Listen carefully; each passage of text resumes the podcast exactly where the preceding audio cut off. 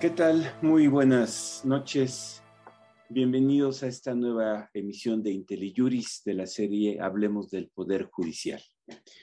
Hace cosa de un mes, casi un mes exacto, tuvimos la oportunidad de tener un primer programa eh, donde yo explicaba que la, la idea del programa era menos debatir y mucho más escuchar, que lo que queríamos era tomarnos el tiempo, cosa que no sucede frecuentemente, de escuchar con atención cuáles fueron los argumentos de los eh, ministros y de las ministras en eh, el asunto de la ley, de la, controversia en materia de ley de energía eléctrica.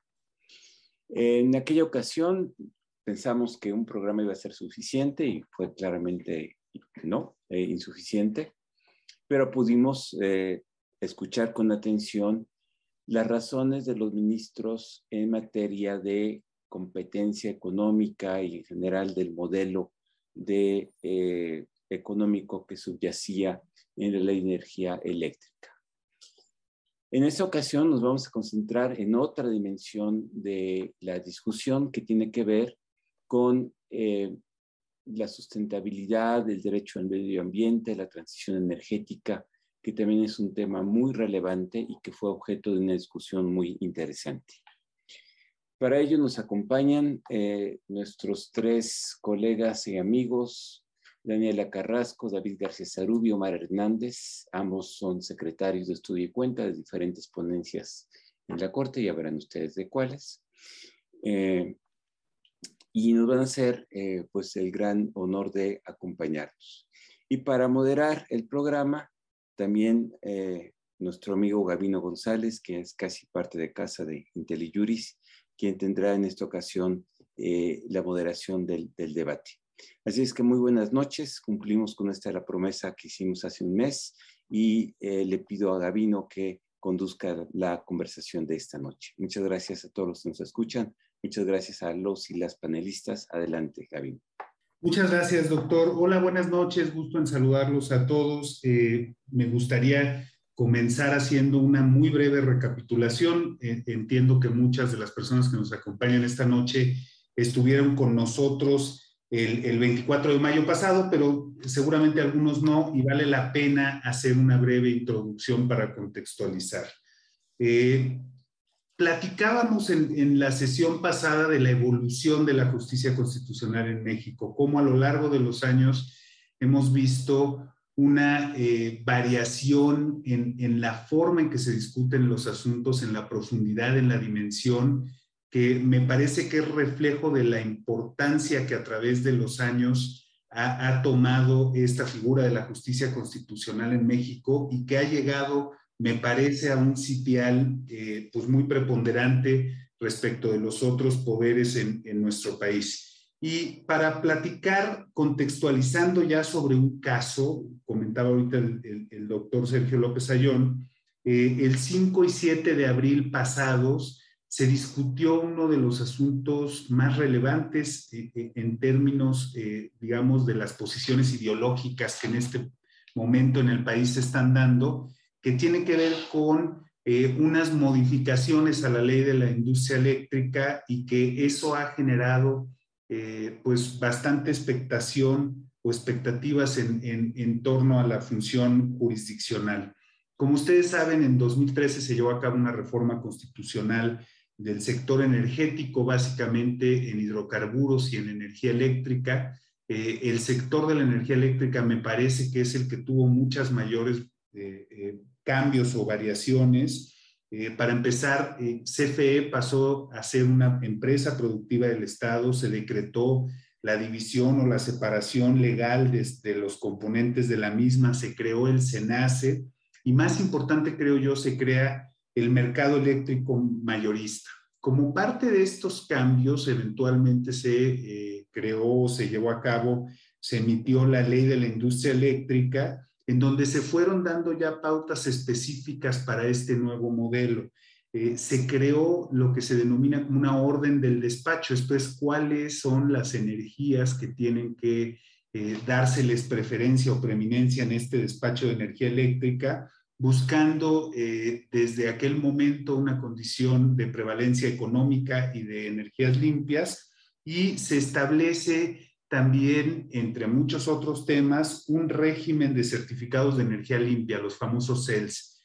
Eh, parte de la impugnación de, esta reforma a la ley de la industria eléctrica del año pasado tenía que ver con, con, dos temas fundamentales. Uno, competencia económica, lo platicamos en la sesión del 24 de mayo pasado, y otra muy importante y relevante, incluso me parece más relevante que, el tema de la competencia económica, lo que tiene que ver, que ver con medio ambiente y salud.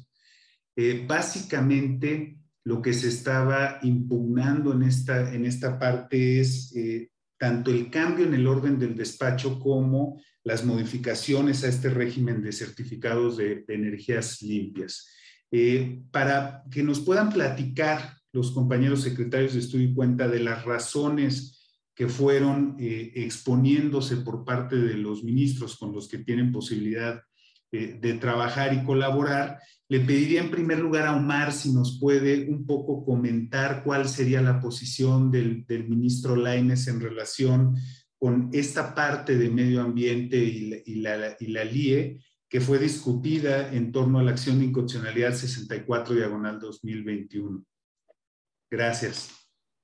Claro que sí, pues antes que nada, muchas gracias Gavino, muchas gracias al doctor Sergio López por invitarnos a, continuar platicando y pues bueno, eh, como tú lo dijiste, voy a tratar de exponer un poco la visión o la postura o las razones que llevaron al ministro Javier Laines, con el que, con el ministro con el que trabajo, a eh, considerar que las normas eran inconstitucionales solamente un pequeño paréntesis y no me voy a referir a la totalidad de las normas porque entiendo que nos, o sea, nos perderíamos mucho tiempo en función de lo que ya platicamos la vez pasada. Y bueno, para empezar con, con, este apartado que tiene que ver con las, con las impugnaciones a si las eh, reformas afectaban o no el derecho al medio ambiente sano y el derecho a la salud de las personas, que fueron las dos, impugnaciones, sí me, sí me parece importante que tomemos en cuenta que uno de los puntos centrales que se modificó fue justo el régimen de los certificados de energía limpia. Y antes de empezar a explicar las razones, me voy a tomar un par de minutitos para explicar qué son, para tener un poquito claro. Los certificados de energía limpia, pues, de algún modo representan un megawatt eh, hora producida con tecnologías renovables, ¿no? Básicamente solar, eólica o geotérmica. Y también pueden representar cierto monto de energía eh, limpia eh, que fueron generadas de otras formas, pero con, sin combustibles. Ahora, estos certificados los otorga la autoridad a los generadores que les llama la ley limpios y me voy a tomar algunas licencias para no tratar de ser como tan eh, puntual o preciso con los términos de la ley para hacerlo un poquito más coloquial y, de esta manera creo yo que se puede entender un poquito más. Entonces, la autoridad le entrega esos certificados a los que generan esa energía limpia y de algún modo estos generadores los pueden vender sea en un mercado de los sales, que es parte del mercado eléctrico mayorista, o trasladarlos directamente a los sujetos con los que hayan celebrado algún tipo de operaciones, por ejemplo, algunos contratos de cobertura. Ahora, ¿por qué son importantes estos certificados? Pues básicamente porque una vez que la energía es generada y entra a la red eléctrica, es imposible rastrear de dónde se viene, ¿no? Es como un bien, digamos, fungible, lo voy a decir o voy a tomar esa licencia, y en este sentido, no sabemos de dónde nos llega la luz con el CEL, cuando los usuarios finales o ciertos usuarios tienen un CEL, de algún modo pueden declararle a las autoridades o acreditar que la energía que consumieron ellos fue producida con fuentes limpias. ¿Sale? Ahora, esto es importante, los CEL son importantes porque, como un poquito lo adelanté, existen ciertas obligaciones eh, que ciertos usuarios calificados y participantes en el mercado eléctrico tienen que acreditar a la autoridad que cierto porcentaje de la energía eléctrica que consumieron se generó con base en energías limpias. Si no cumplen este porcentaje que la ley les da, se, de algún modo se les penaliza. Ahora, ya para empezar a entrar a, detalle con los argumentos, esta lógica, a juicio del ministro Laines, conlleva que implícitamente los certificados o los CELS ayudan a migrar o a incentivar como país empecemos a utilizar o preferir fuentes o generadores con energías más limpias o renovables y que de algún modo, pues bueno, esto se va a concatenar con el problema de constitucionalidad que vemos. Eh, insisto, desde la perspectiva del ministro Lainez, los CELS son el principal instrumento que se pensó en la reforma energética para impulsar la inversión y el desarrollo de nuevas plantas de energías renovables. Eh, hay que recordar que estamos, o, o, parte del problema de constitucionalidad tenía que ver con que estamos en un modelo en transición.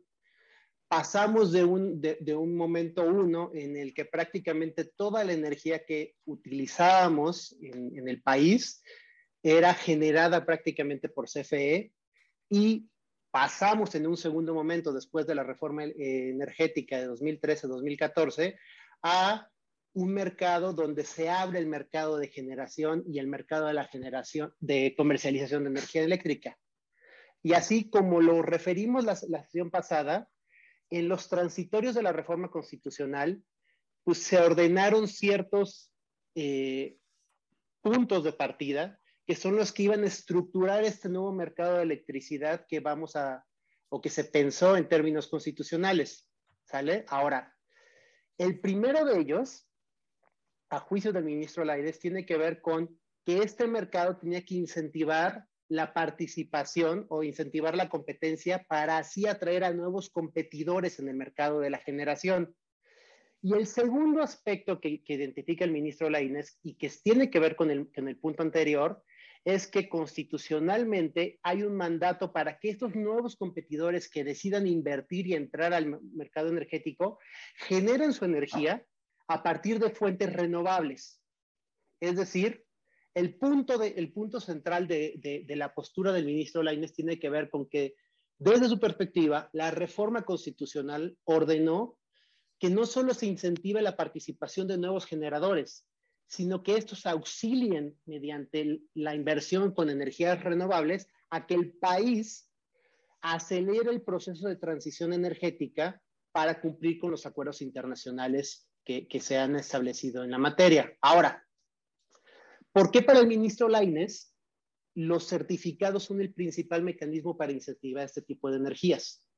En primer lugar, porque según la LIE original, es decir, antes de la reforma impugnada, eh, quienes podían recibir los certificados básicamente eran dos personas. Bueno, dos los, dos los principales. Primero, las centrales limpias que generaran energía limpia siempre que hayan iniciado operaciones después de la entrada en vigor de la LIE. Y segundo, las centrales eléctricas legadas, es decir, las que existían y que eran propiedad de CFE previo a la reforma, pero siempre y cuando hayan realizado algún proyecto para aumentar su producción de energías limpias.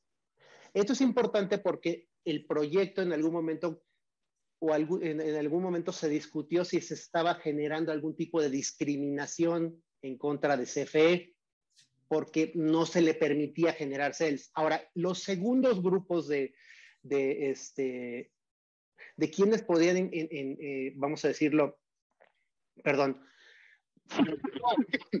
Disculpen.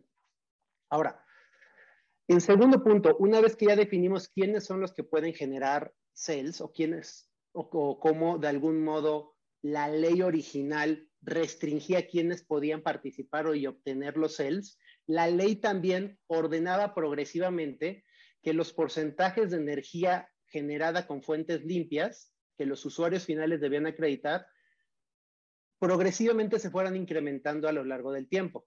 Es decir, por un lado hay una restricción de quiénes podían, quiénes podían generarlos y por el otro lado hay una obligación de los usuarios finales de que a lo largo del tiempo se incrementaran ese porcentaje de, de, de, de energía usada con base en, en energía limpia. Ahora, tomando en cuenta esto, si pensamos en los certificados como un bien sujeto a reglas de oferta y demanda, pues cualquier economista nos podría decir que a mayor cantidad demandada, el precio de ese bien sube, ¿no? Y en este sentido, si el precio del bien es alto, hay incentivos para que las empresas inviertan y generen o participen en la generación de ese bien. Si tomamos en cuenta esta idea de los CELS como un bien sujeto a las leyes de oferta y la demanda, piensen ahora que la reforma impugnada modificó el artículo 126, fracción segunda, para establecer que los certificados se podrían otorgar a las plantas con independencia de la fecha de inicio de su operación. Es decir, la reforma pretendía que las plantas preexistentes que generaban energía limpia también recibieran y comercializaran CELS. Ahora, ¿cuál es la consecuencia de esa decisión con base en una teoría económica? Pues a mayor cantidad ofrecida, porque pues ya va a haber más oferentes del bien, pues es estimable que el precio de ese bien, el precio de los CELS, pues baje.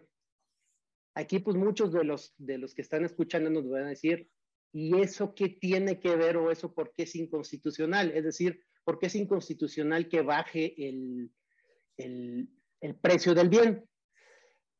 Y pues bueno, en primer lugar, pensemos que si la política constitucional desde la visión del ministro Laines mandataba generar un mercado de competencia atractivo para que los nuevos competidores inviertan en generar energía con base en plantas limpias, pues podríamos pensar que hay una incongruencia entre esa política constitucional y luego la política legal que de algún modo establece restricciones a ese incentivo. Es decir, no es razonable establecer mecanismos que desincentiven la participación de nuevos participantes si el objetivo constitucional perseguido es ampliar esos nuevos participantes con base en energías limpias. Ahora, esto, en segundo lugar, esto también está relacionado con un punto que tiene que ver con la regresividad y en temas del medio ambiente. Yo no lo voy a tratar un poco porque se lo voy a dejar un poco a David, porque en este punto el ministro Laines eh, coincidió un poco con la postura del, ministro Gutiérrez, Gutiérrez Ortiz Mena y pues no, no quiero ser eh, repetitivo. Ahora, simplemente para eh, terminar de redondear la idea y, terminar este punto, ¿por qué sería inconstitucional esta lógica de desincentivos? Pues de algún modo, pues porque se diluye el mandato constitucional en el sentido de que ya no se generen inversiones en energías limpias, ¿no? Específicamente, pues si la reforma constitucional en el, décimo séptimo transitorio mandataba que uno de los certificados o uno de los objetivos era que los participantes auxiliaran, vamos a decirlo de, alguna manera, al Estado en lograr esas metas, pues no tiene sentido que la legislación establezca algún tipo de mecanismos que impida que esos participantes eh, tengan los incentivos adecuados para invertir, desarrollar y que eventualmente logremos migrar a las cuestiones limpias. Este, desde este punto de vista, eh, creo que yo aquí me quedaría por, referir justo como, lo habíamos acordado, los puntos centrales de los que parte el ministro Laines y que después se van a complementar un poquito con lo que, con lo que David también pueda decir.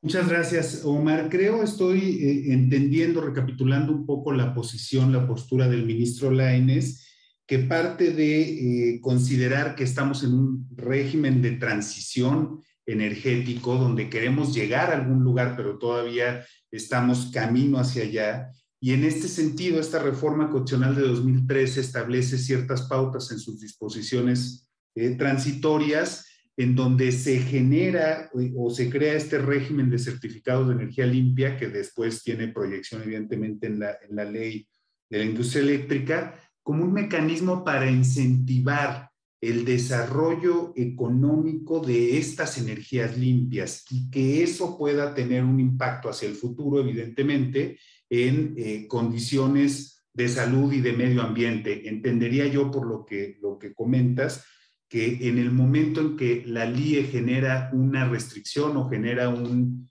una cortapisa para este régimen que venía caminando en cierto, en cierto sentido, eso implica para el ministro Lainez una vulneración eh, tanto al artículo cuarto en términos de derecho a salud como incluso eventualmente a los compromisos internacionales en materia de salud que están previstos en instrumentos como el Acuerdo de París, ¿no? Donde se busca pues, la reducción de emisiones contaminantes y llegar a una condición en donde los países integrantes o, que están sujetos a estas eh, determinaciones puedan contribuir en términos de medio ambiente en, pues en, términos generales. Eh, no sé si hay algo que se me escape, Omar. Eventualmente podemos tener una segunda participación para, para poder ampliar cualquier cuestión que pudiera escaparse.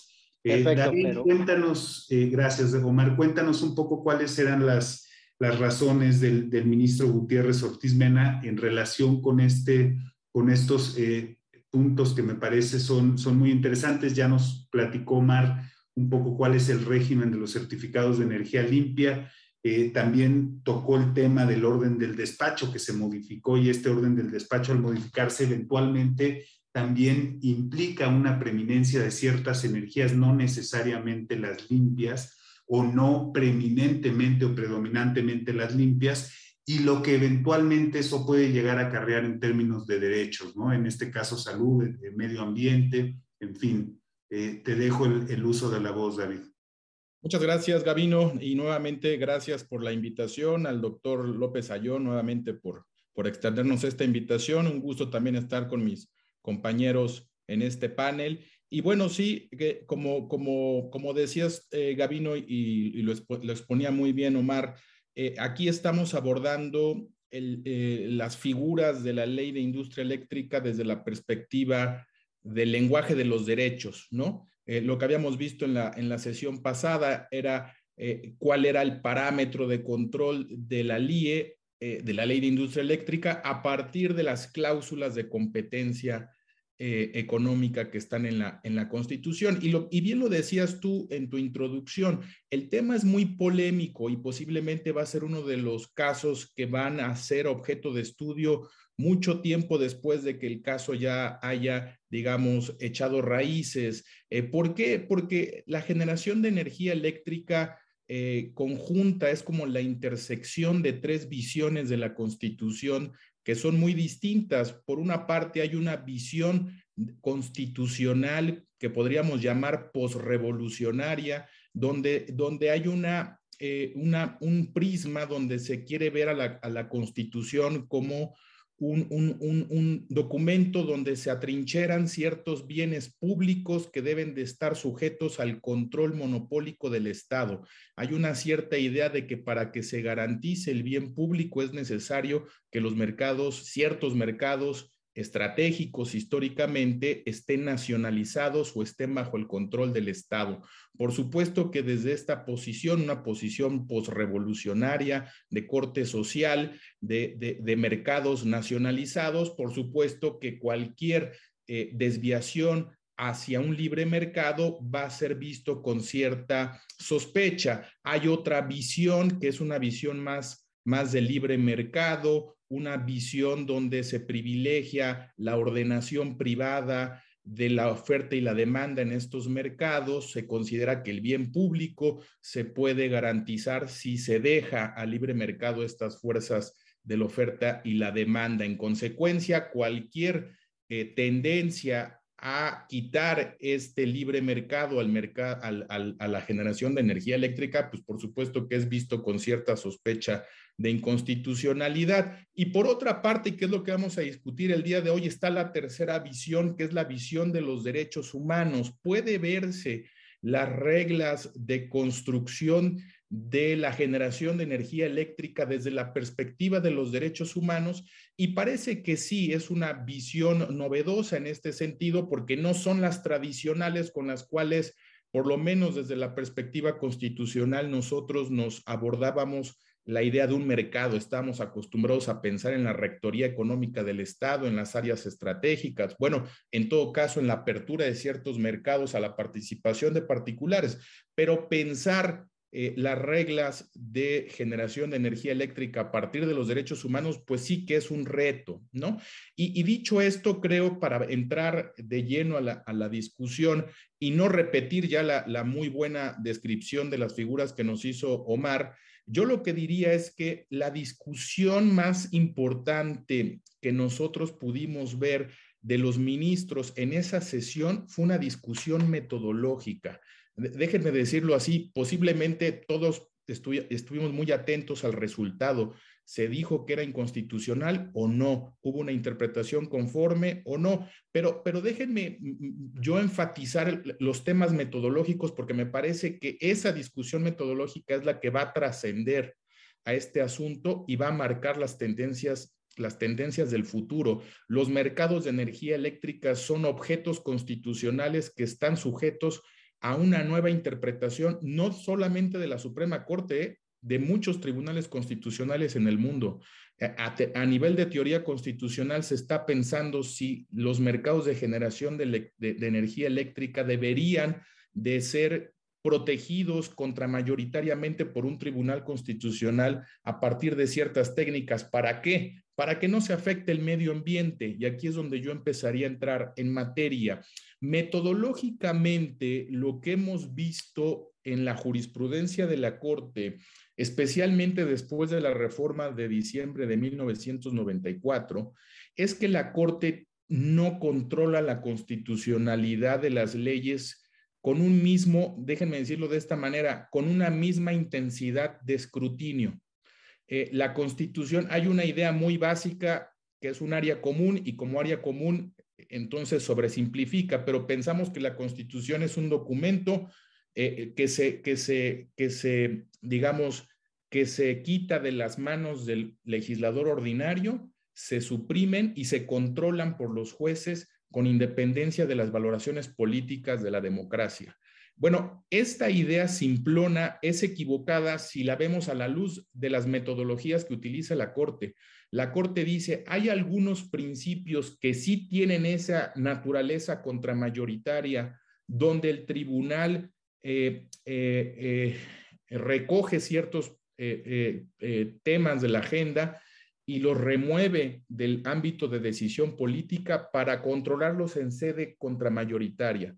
Pero hay otros principios que están en la Constitución que tienen más bien una naturaleza mayoritaria, es decir, hay una vocación de estos principios constitucionales a desarrollarse a través de los procesos de democráticos. Es decir, no es el Tribunal Constitucional el que marca el contenido o el que define el contenido de esos principios, sino que es un tribunal que acompaña a que el legislador lo realice de una manera racional.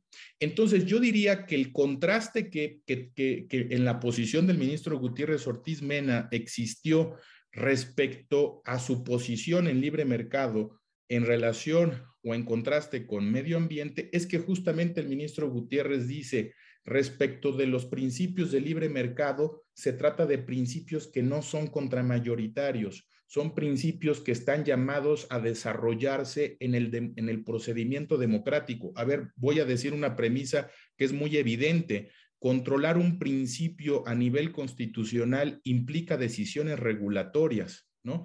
En un mercado, cuando se dice el legislador puede hacer esto o no puede hacer lo otro, utilizando un principio, está tomando implícitamente ciertas decisiones regulatorias por las implicaciones regulatorias que tiene hacer un principio contramayoritario, eh, eh, sobre todo de naturaleza económica, para la regulación de un mercado, es que el ministro Gutiérrez, siguiendo una tradición de tribunales constitucionales en el mundo, dice se tiene que controlar con escrutinio ordinario. Pero el medio ambiente es distinto.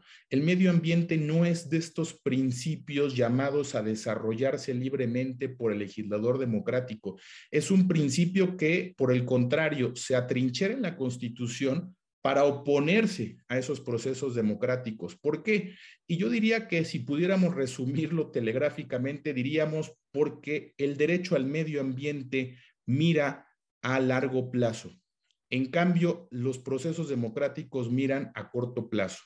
¿Qué es lo que quiere un legislador? quiere tomar decisiones que tengan resultados en el propio periodo de la legislatura a la que pertenece. Un diputado, una diputada va a querer tomar decisiones que tengan resultados en, el, en esa misma legislatura. Eh, ¿Qué es lo que quiere un senador o una senadora? Tomar decisiones que tengan resultados dentro de los seis años en que dura su cargo. ¿Qué, ¿Qué, tipo de decisiones quiere tomar el presidente de la República? Decisiones de política pública que permitan tener resultados al término de su periodo.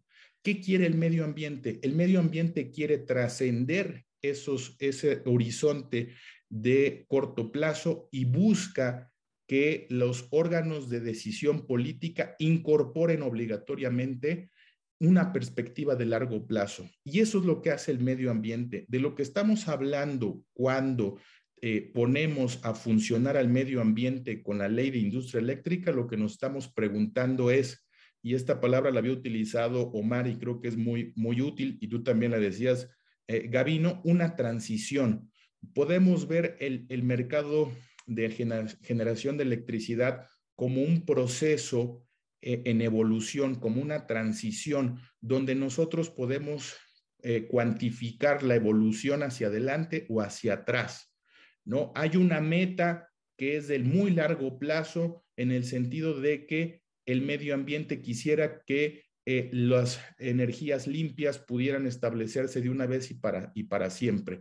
Pero ese, ese, ese, esa meta es muy, muy larga en este, en este sentido y lo que, eh, lo que nos eh, obliga a hacer el parámetro de control es Tribunal Constitucional controla que no haya regresión en esa, en esa transición a un mercado de energías limpias. Y aquí me parece, ya entro en los últimos segundos de mi participación, Aquí me parece que lo, importante de construir el parámetro de control en medio ambiente era darle contenido al convenio de París o al acuerdo de París, que es este tratado muy importante ratificado ya por México, publicado en el diario oficial de la Federación hace algunos años y por tanto ya parte del parámetro de control constitucional y es un acuerdo que tiene el propósito de establecer obligaciones concretas para frenar el cambio climático. Lo que establece este acuerdo, y si uno lo lee con cuidado, son obligaciones muy técnicas, muy precisas, muy individualizadas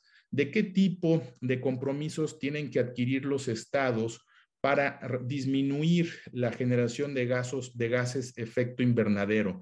Bueno, la posición del ministro Gutiérrez Ortiz Mena es que teníamos que ver al Acuerdo de París no solo como un conjunto de reglas precisas que establecían ciertos compromisos, sino también como un, como un instrumento que tiene principios autónomos que pueden ser utilizados como parámetro de control para controlar cualquier tipo de regresión de política de transición energética. Y esto es lo importante y creo que esto es a lo que se refería Omar. Hay un principio de no regresividad en medio ambiente. ¿En qué consiste este principio de no regresividad? Consiste en que el legislador puede regular los mercados de generación de electricidad y puede tomar las decisiones que quiera respecto a cuál deben de ser los tipos de actores, cuáles deben ser los certificados, cuáles deben ser los incentivos, pero si una vez que ya determinó que en una ley que hay ciertas reglas de protección de energías limpias, y lo decía muy bien Omar, los certificados estos de energía limpia ya creaban incentivos para que hubiera una mayor inversión de energías limpias. Bueno, los nuevos competidores ya tenían estas ventajas competitivas para poder invertir en energías limpias. Podríamos decir que con la reforma anterior, eh, eh, que fue derogada con la, con la que analizó la Corte, ya existía una regla de preferencia de las energías limpias.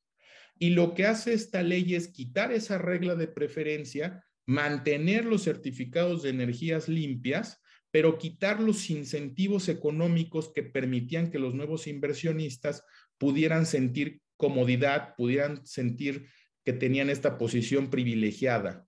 Entonces, esto, esto es muy importante y creo que lo decía muy bien Omar, es una caracterización constitucional que no habíamos visto en los precedentes de la Corte. Calificar que la eliminación de un incentivo para invertir en energías limpias es un acto regresivo es justamente darle contenido a este acuerdo de París desde esta perspectiva. Y lo que dijeron algunos ministros, en, este sentido, el ministro Gutiérrez Ortiz Mena y también seguido por el ministro Laines, es que esa regresividad tiene, controlarse, tiene que controlarse con un estándar de escrutinio estricto. Es decir, tiene que pasar por los pasos de constatarse un fin imperioso, tiene que ser idóneo, tiene que ser necesario y tiene que ser proporcional en sentido estricto.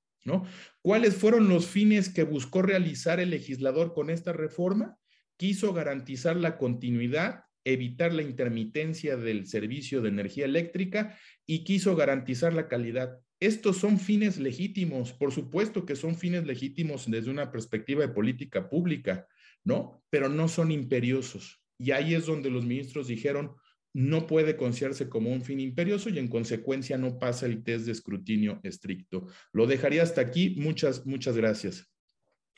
Muchas gracias, David. Eh, creo que tu participación me da, me da entrada para hacer algunos comentarios que me parece importante para tratar de hilar este, eh, eh, esta sesión con la que tuvimos hace un poquito más de un mes, porque partes de una condición metodológica en el análisis del asunto, que creo que es bien interesante, y de, y de premisas eh, que aún siendo eh, premisas complejas en su, en, su, en su entendimiento, me parece que son muy importantes para poder hacer un análisis más exhaustivo, en este caso, de la, de la postura del ministro Gutiérrez Ortiz Mena y también de la postura frente, frente al tema de competencia económica, porque entiendo, si, no estoy bien, me corriges, por favor, partiendo de una visión de teoría constitucional entre la tensión que se puede generar entre la democracia y un argumento contramayoritario,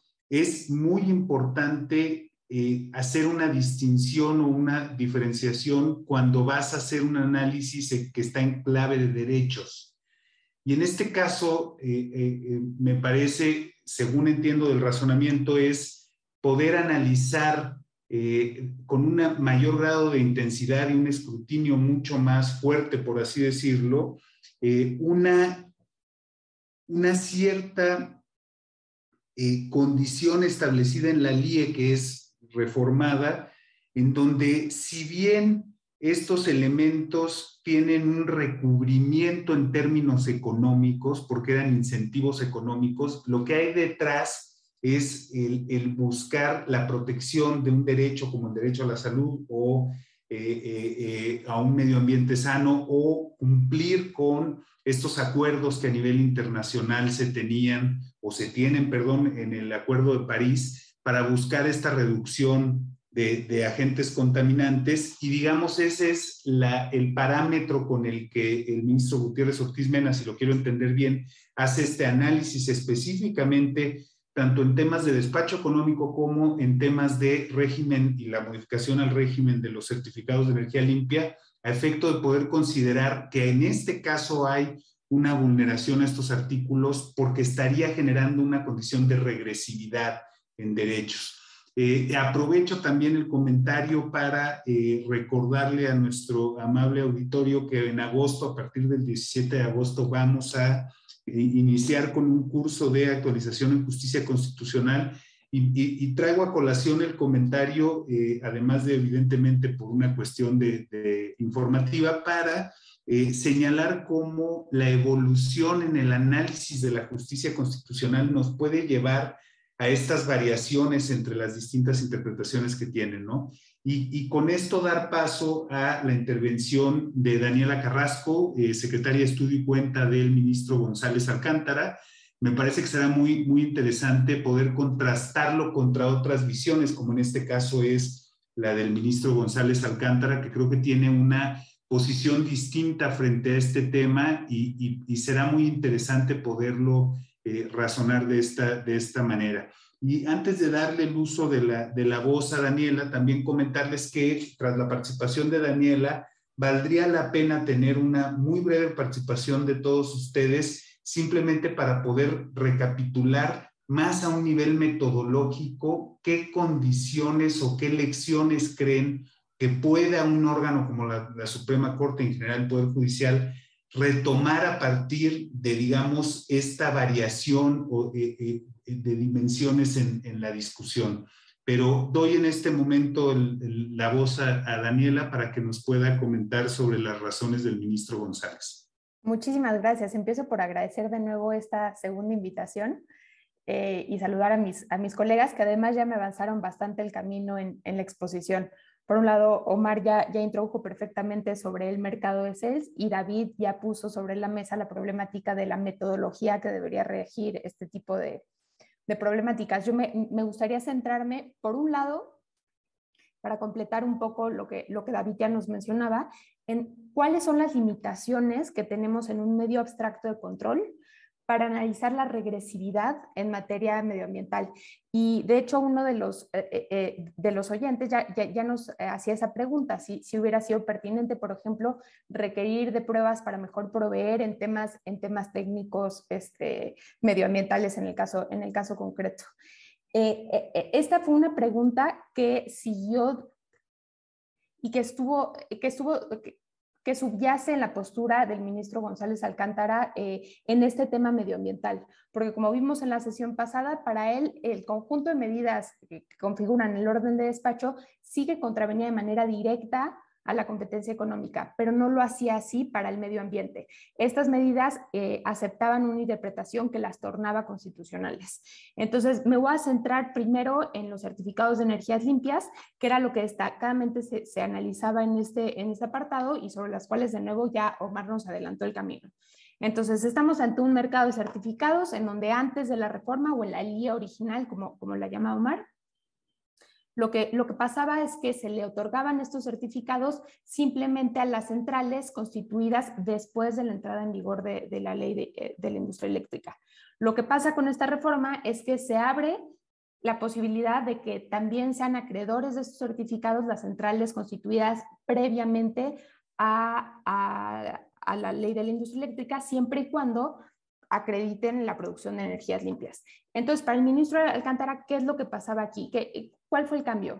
El cambio fue, como los accionistas, eh, accionantes lo, mencionaban, que se abre el mercado. Y esto trae la, posibilidad, y, esto sí me gustaría enfatizar, eh, trae el riesgo de que existan más oferentes en el mercado y que por lo tanto, ante la misma demanda, baje el precio de, los CELS y con ello se desincentive o se diluya eh, el objetivo de, estos certificados y de este mercado en general, que era invertir en energías limpias, como, y esto lo comparte el ministro González Alcántara, lo mandataba la Constitución eh, Federal eh, en los transitorios. ¿Qué es lo que hace que esta medida no sea inconstitucional desde el punto de vista del ministro González Alcántara que existe toda una ley de la industria eléctrica. esto es, se puede hacer una interpretación sistemática, dado que dentro de la misma ley, y esto no fue objeto de la acción porque no fue reformado, existen obligaciones precisas, en este caso para la Secretaría de Energía, de estabilizar los precios en el mercado. ¿Y cómo va a lograr esta estabilización? Pues tiene diferentes mecanismos. Tiene la posibilidad de imponer mayores obligaciones en el mercado, tiene la posibilidad de eh, de promover o incluso de crear medios obligatorios para que todos los contratos de cobertura eh, incluyan estos certificados o tiene mecanismos para prolongar el cumplimiento de obligaciones a través de periodos imponiendo valores diferenciados. Entonces, para el ministro González Alcántara no existía una afectación directa al medio ambiente, dado que el Acuerdo de París sigue teniendo su densidad digamos, la, materialización que se dio a través de la contribución determinada por el Estado de México, que, fue clara en reducir 22% emisiones de gases de efecto invernadero y 51% de carbono negro, sigue ahí.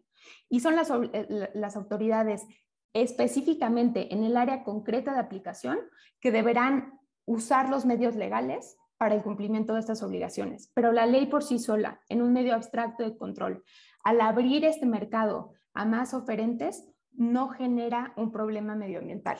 Entonces, quizá, y, no voy a poner énfasis en la parte metodológica, dado que justo en este punto vamos a enfatizar al cierre del programa, pero, pero sí se puede entender que cuáles son las razones que subyacen en, e, e, esta, e, en esta postura del ministro González Alcántara.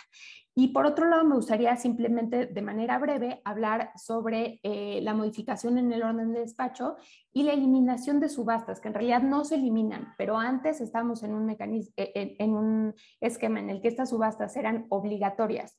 Todos los contratos tenían que subastarse. Y ahora estamos en un esquema en el que podrán subastarse o no.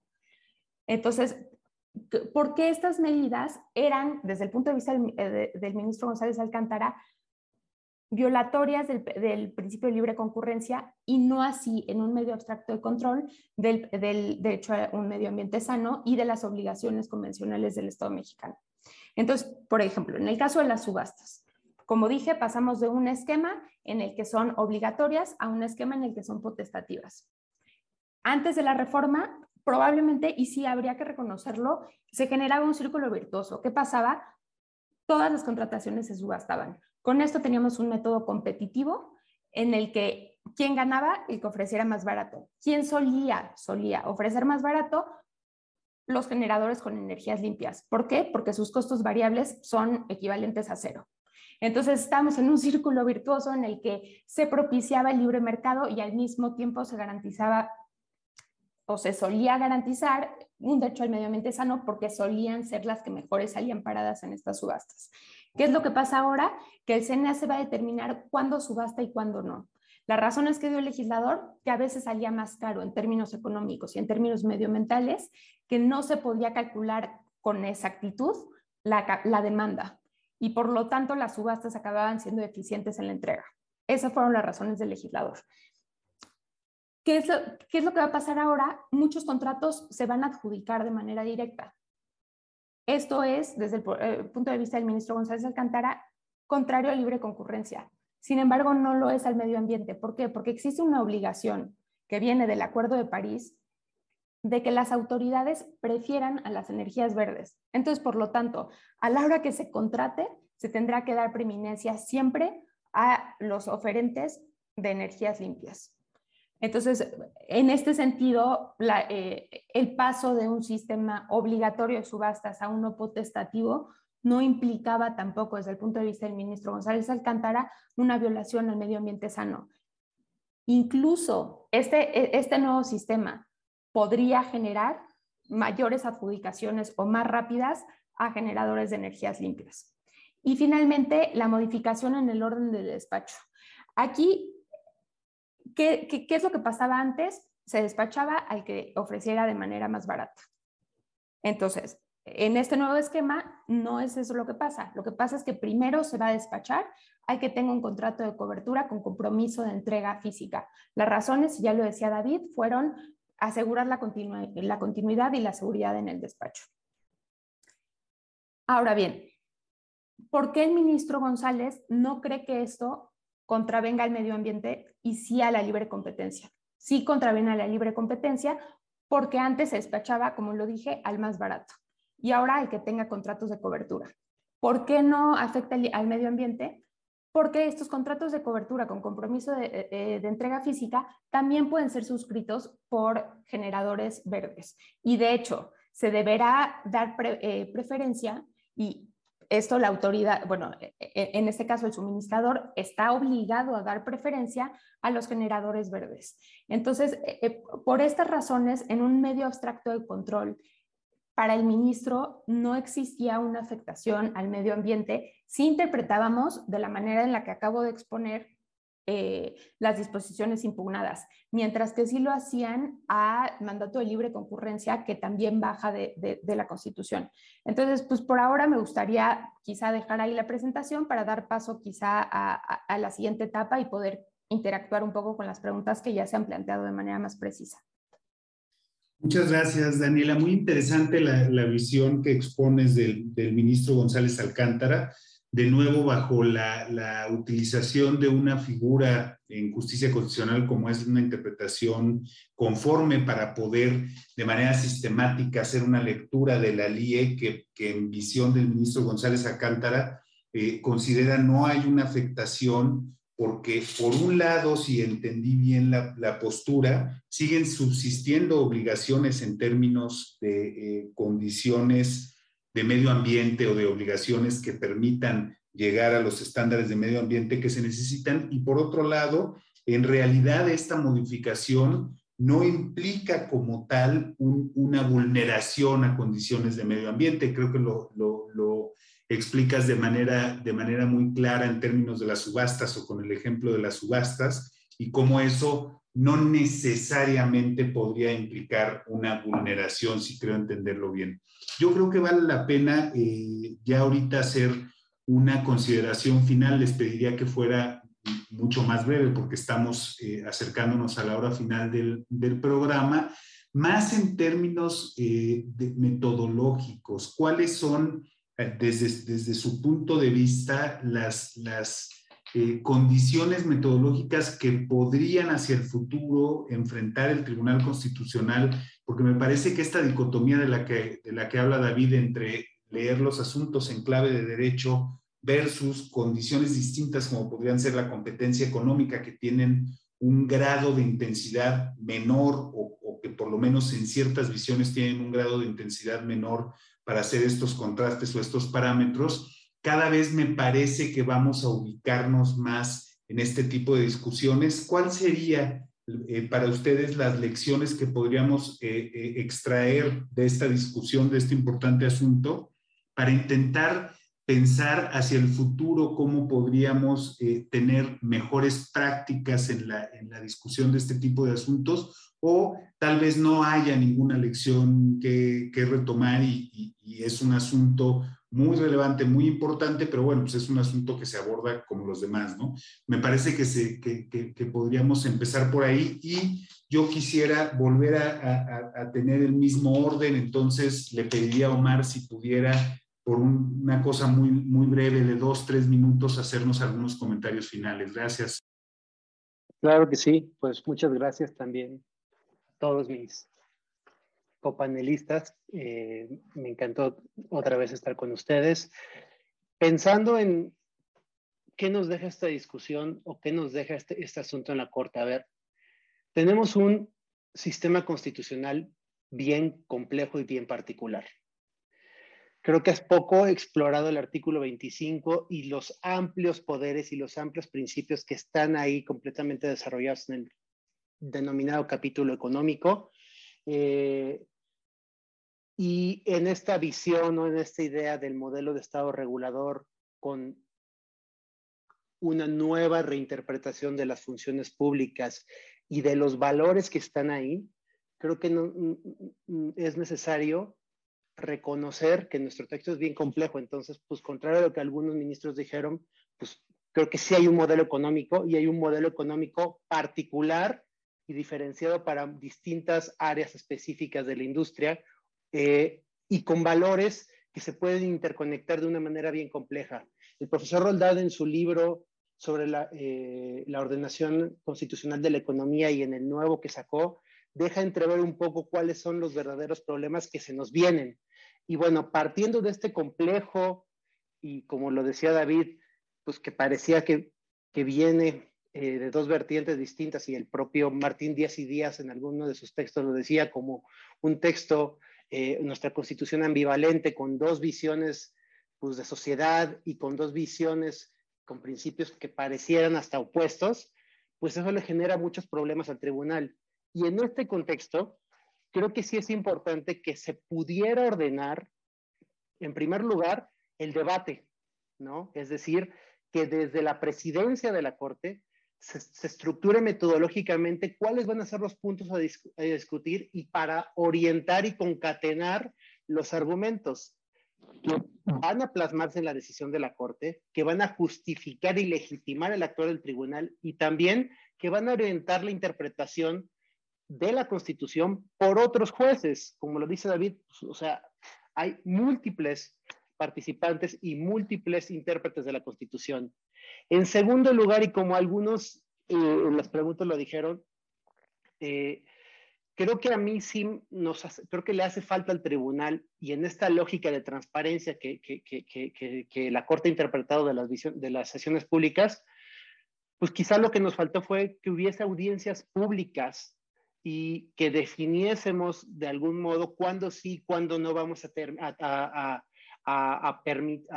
permitir que vengan expertos y que ayuden a, la Corte con temas que son tan complejos y tan técnicos y que muchas veces, sobre todo cuando son temas eh, que tienen que ver con acciones de inconstitucionalidad, es decir, que son en abstracto. Alguien nos preguntaba, por ejemplo, hoy, ¿cuál es el impacto del interés superior del menor? Escucha, pues la pregunta está interesantísima y seguramente simplemente en discutir si había un interés diferenciado para los menores, pues probablemente los ministros se debieron haber tardado una sesión en discutir y ver si había alguna implicación y probablemente, dado que no había o no se generaron espacios para que viniesen expertos y presentaran y que enriquecieran la, posible discusión de la Corte. Y dos, y, perdón, en tercer lugar, ya con eso termino, eh, además de esa falta, de esa falla, a mí sí me gustaría que en el futuro este asunto nos sirviera para también definir, aunque entiendo que los ministros pueden decir. cuándo está suficientemente discutido un asunto, a mí la prisa eh, con la que se discutió y, el, eh, que el presidente de la Corte al, al, al, inicio dijera que había un acuerdo entre los ministros en que se tenía que fallar este asunto, eh, pues yo creo que puede dejar un mal sabor de boca este, hacia, los, hacia, los, este, hacia las personas que, que, reciben y, y, y, que, y, que, que escuchan las deliberaciones. Entonces, creo que metodológicamente, si ordenáramos los debates internamente para la construcción de la decisión, si ordenáramos cuáles van a ser los criterios o cómo o establecer mecanismos para que la sociedad pudiese presentar en asuntos de tal relevancia peticiones para que pudiese haber audiencias públicas que se escuchen expertos para definir en qué momento, cómo se ordenan o cómo se estructuran los, este,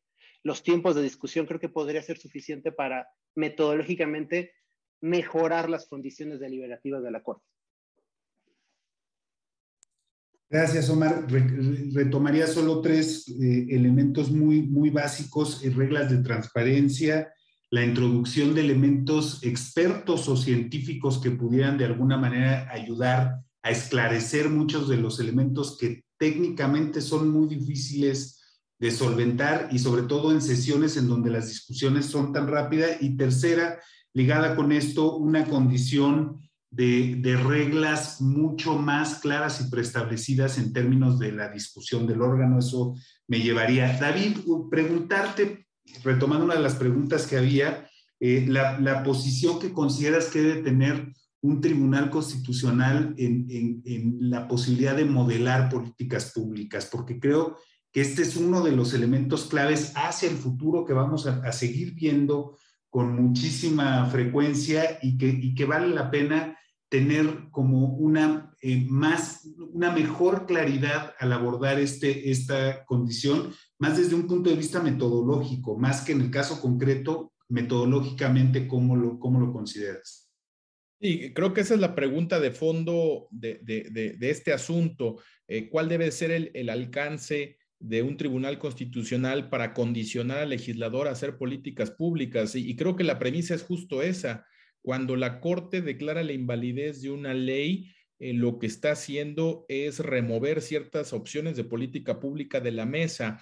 Eh, eh, a partir, digamos, de las teorías modernas de argumentación, nosotros sabemos que los principios constitucionales eh, requieren de un contenido argumentativo, requieren de la construcción de una cierta concepción. Entonces, cada vez que un tribunal determina que un principio debe de entenderse de cierta manera y de esa manera condiciona al legislador, en, en, cierto sentido, lo que está haciendo es influir en las políticas públicas.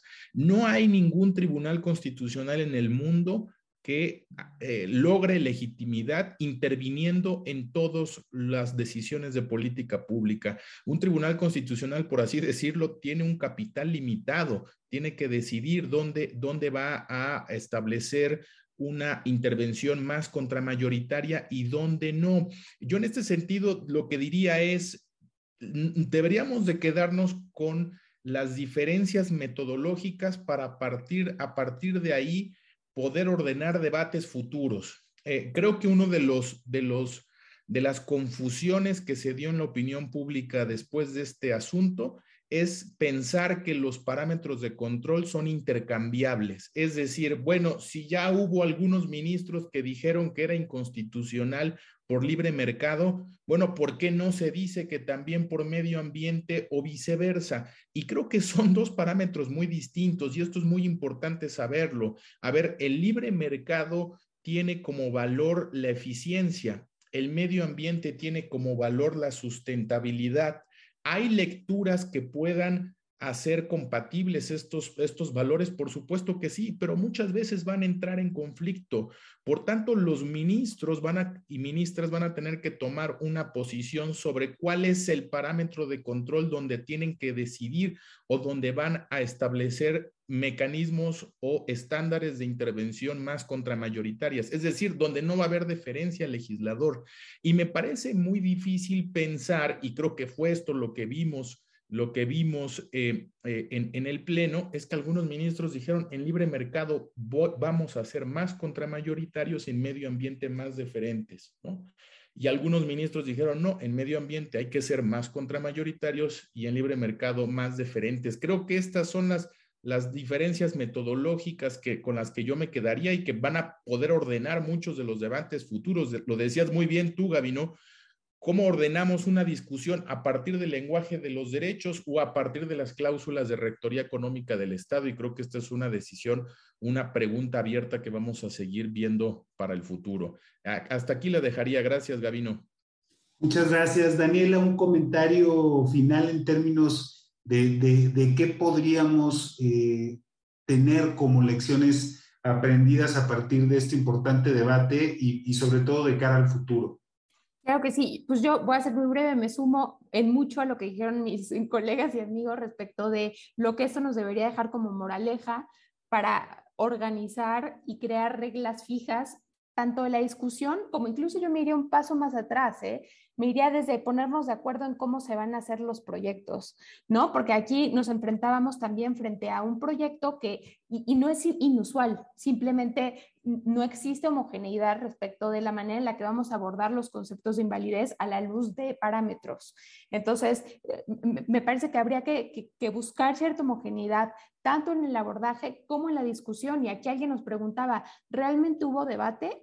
O simplemente hubo eh, posicionamiento y votación. Me parece que por el tiempo que se, que, se dio a la discusión, bueno, que se dio a la sesión, por supuesto que no hubo debate y que sí hubiéramos podido encontrar, como seguramente ustedes habrán encontrado, puntos comunes y puntos para andar entre las posturas que, que, que expresaron ministros tanto de la mayoría como, como de la minoría en el tema de competencia económica y en, este, y en este tema medioambial. Entonces, me parece que eso debería ser un aprendizaje a la Corte sobre la elaboración, por ejemplo, y esto lo dice el ministro González Alcántara en, su voto aclaratorio al acta pública, la elaboración de un nuevo reglamento de, de, debates, que el actual es en todos extremos eh, deficiente.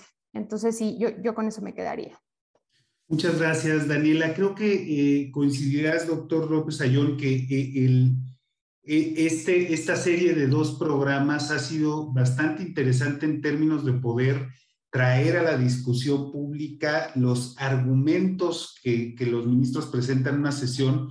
Muchas veces es muy difícil el seguimiento en tiempo real porque además de que las discusiones son, son pues muy rápidas, como decía Omar, pues porque así está, digamos, eh, así es la forma en que, en que usualmente se ha llevado las deliberaciones en, la Corte. Vale la pena eh, seguir, creo yo, reflexionando sobre esas razones, socializando eh, estas razones, y creo que en ese sentido se fortalece mucho el debate. doctor, agradecer de nuevo, desde luego, a, a recordando que tenemos por ahí pendiente a partir de agosto nuestro curso de justicia constitucional. Así es, Gabino. Eh, pues muchas gracias. Yo, yo me quedo con esta última parte de la conversación. Creo que abre una perspectiva a la cual no estamos o no solemos estar acostumbrados a escuchar. Yo creo que todas las personas que nos han acompañado esta noche y que nos escucharán después agradecen esta posibilidad de dialogar, de abrir espacios de reflexión, puntos de vista nuevo creo que nos quedamos todos con que la discusión era mucho más profunda de lo poquito que se pudo ver en la televisión y que hay eh, razonamientos y dilemas constitucionales de enorme importancia que tenemos que seguir eh, conversando. Yo les agradezco a nuestros tres colegas, amigas, secretarios eh, que hayan tenido la generosidad de participar. Y les invito a todos quienes nos escuchan que próximamente vamos a ofrecer una nueva oferta de cursos IntelliJuris donde podemos profundizar sobre muchos de los temas que hemos eh, conversado hoy. Muchas gracias, creo que ha sido una estupenda, estupenda sesión. Eh, gracias a, a todos y buenas noches. Buenas noches, gracias. Buenas noches, gracias a todos.